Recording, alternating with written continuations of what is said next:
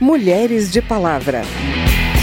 Pensamento, mesmo fundamento singular do ser humano a gente precisa intervir na qualificação dos profissionais para virar essa chave né, do, de como é percebido o, o, o, evento parto né, na nossa sociedade, fortalecimento dos canais de denúncia e orientação das equipes de como fazer esse movimento para que as mulheres denunciem esses maus tratos. Mães zelosas, pais corujas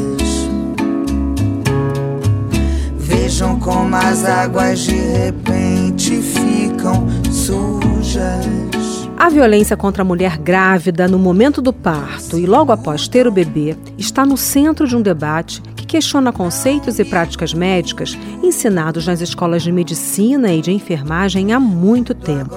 Alguns casos vêm ganhando visibilidade por meio de denúncias de quem não enxerga mais como natural ser alvo de decisões sobre o parto sem ser ouvida e informada sobre os procedimentos. A maior pesquisa nacional sobre violência obstétrica está em curso, realizada pela Fiocruz em parceria com a UERJ e outras instituições. A violência obstétrica também é o tema analisado por uma comissão especial criada na Câmara dos Deputados e é o tema do programa de hoje. Eu sou Vera Morgado e te convido a me acompanhar a partir de agora. Tempo rei, ó tempo rei, ó tempo rei.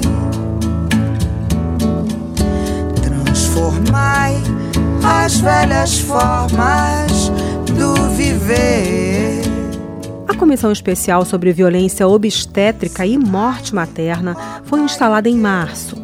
Nesse espaço, pesquisadores, médicos, enfermeiros e diferentes organizações que reúnem mulheres estão debatendo a atuação de órgãos públicos e da sociedade no combate à violência obstétrica. Nessas reuniões, são muitas as questões discutidas. Por exemplo, quando o corte na região do períneo é indicado? Ou ainda, para que empurrar a barriga da mulher na hora do parto, usando a chamada manobra de Christeller?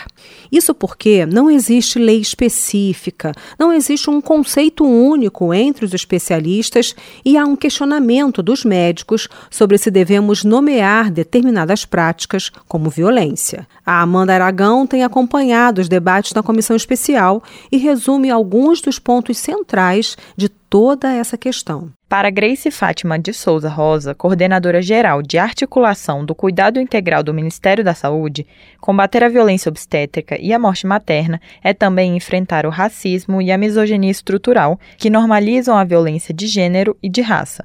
A coordenadora listou as ações gerais para o combate à violência obstétrica e à morte materna, como o pré-natal de qualidade e ao plano de parto, documento que lista os desejos e preferências da gestante. Promoção de práticas obstétricas respeitosas, com formação dos profissionais, a gente precisa intervir na qualificação dos profissionais para virar essa chave né, do, de como é percebido o, o, o evento parto né, na nossa sociedade, fortalecimento dos canais de denúncia e orientação das equipes de como fazer esse movimento para que as mulheres denunciem esses maus tratos. Atualmente, não existe legislação federal específica sobre violência obstétrica.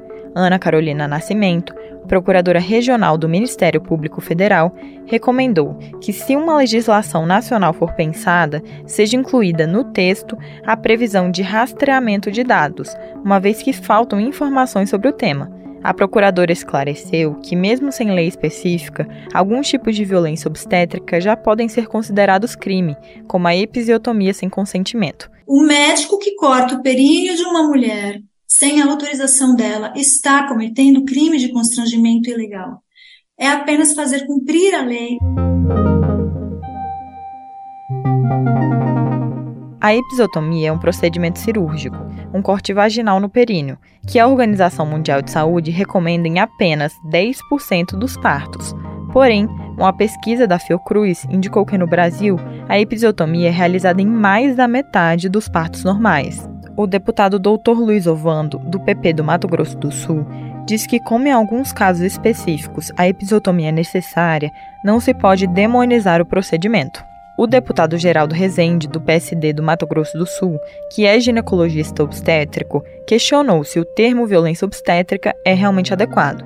O deputado Geraldo Rezende defendeu que seja discutida a melhora na formação médica. Eu fico questionando, será que eu vou ter que refazer todos os meus conceitos que aprendi com tantos profissionais que inclusive foram verdadeiros mestres na ginecologia obstetrícia brasileira na é, minha época? A pesquisadora Natália Veronese, representante do Instituto Artemis, argumentou que a taxa de mortalidade materna no Brasil voltou a ser a mesma de 20 anos atrás e defendeu que casos de violência obstétrica são cotidianos. Dizer que violência obstétrica não existe, que esse termo não é adequado, que o termo é violência institucional, existe sim a violência institucional quando realmente a gente não tem a sala de parto humanizado em todos os hospitais, onde a gente não tem acomodações, onde a gente não tem anestesistas. Isso existe, mas isso não exime os médicos de adotarem as melhores práticas, que são não colocar a mulher amarrada. Hoje a gente tem muitas mulheres ainda tendo esses filhos amarradas.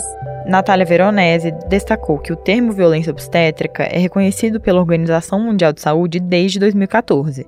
Da Rádio Câmara, de Brasília, Amanda Aragão. A deputada Anne Ortiz, do Cidadania do Rio Grande do Sul, é a relatora da comissão especial.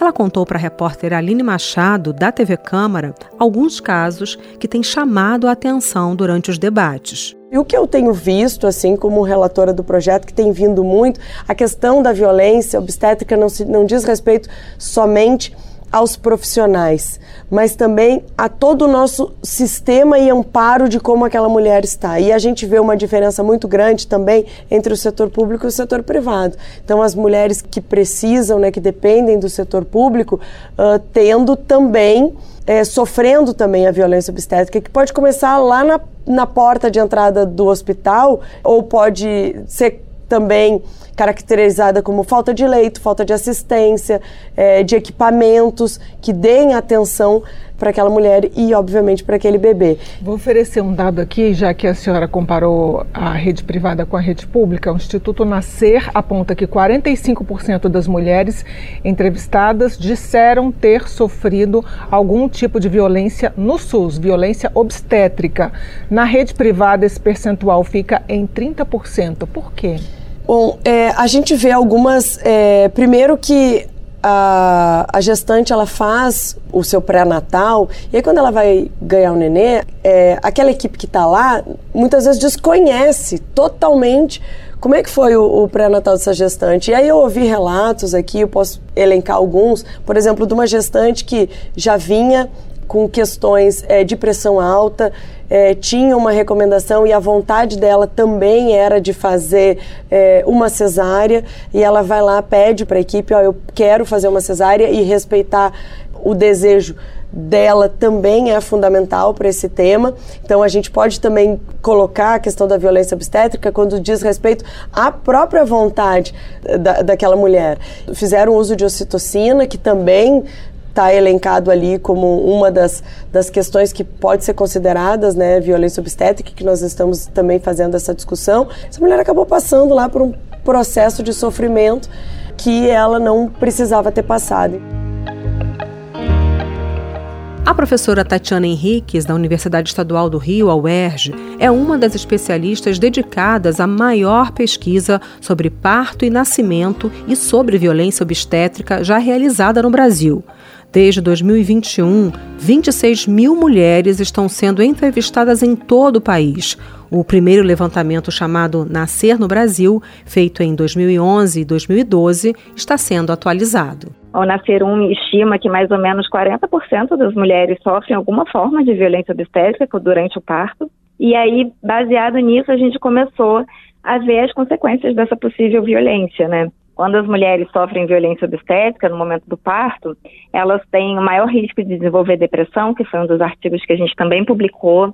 A gente viu que essa mulher, ela também tem mais dificuldade de voltar ao serviço de saúde para fazer as avaliações pós-natal, tanto dela quanto do seu bebê. E, por último, a gente viu que isso também influencia na amamentação como essa a violência obstétrica influencia na amamentação, que a gente ainda não sabe muito bem, e por isso que a gente também está querendo investigar muito me melhor agora com a pesquisa nova. A professora Tatiana Henriques aponta situações que podem ser entendidas como violência obstétrica, entre elas casos de extrema brutalidade, como estupro, mas que incluem atitudes também como fazer a mulher tirar a roupa na frente de toda uma equipe médica ou submetê-la a toques vaginais repetidas vezes. Quando a mulher, por exemplo, é submetida a toques repetidos e dolorosos, quando é feito vários toques por vários profissionais, principalmente acontece isso em escolas universitárias, né, em hospitais universitários, onde os residentes, todos eles fazem o toque na mulher para poder aprender, então isso também é considerado uma forma de, de abuso, porque essa mulher ela é exposta, ela sente dor,